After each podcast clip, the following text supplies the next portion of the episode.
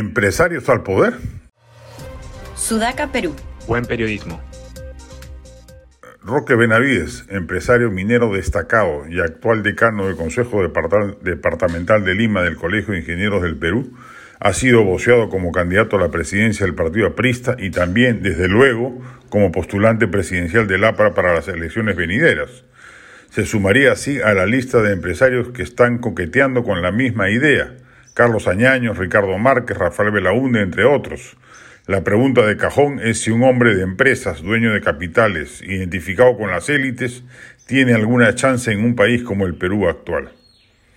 En principio, no suena descabellado pensar que la búsqueda de alguien nuevo fuera el elenco estable de la política peruana, que las encuestas señalan, recale en la simpatía que un candidato empresarial podría despertar más allá de su condición de clase. Sería novedoso y disruptivo, características que sin duda pesarán en la decisión ciudadana frente a las urnas venideras. Por jugar con nombres, una plancha Roque Benavides, Carla García, Renzo Ibáñez sería muy potente y no solo motivaría a las huestes del partido, sino muy probablemente a la gente de extramuros.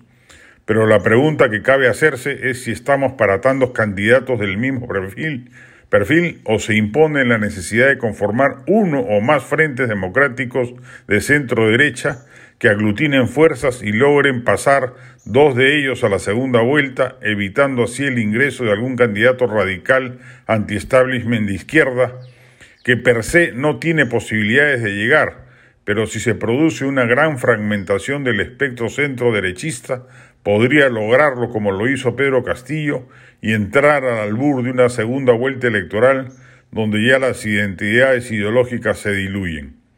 En todo caso, se ve positivamente, más allá de toda consideración, que la sociedad civil, de la cual los empresarios forman parte, empiece a darse cuenta de que nuestra clase política no está a la altura del desafío inmenso que supone remediar los grandes males republicanos y que por ende hace falta que más peruanos independientes se animen a entrar en las fangosas arenas movedizas de la política peruana.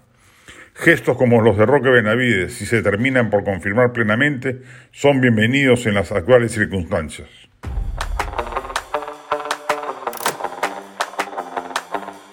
Este podcast llegó gracias a AFE, operador logístico líder en el mercado peruano que brinda servicios de almacenaje, transporte de carga, courier y cómics. Los puedes ubicar en www.afe.pe.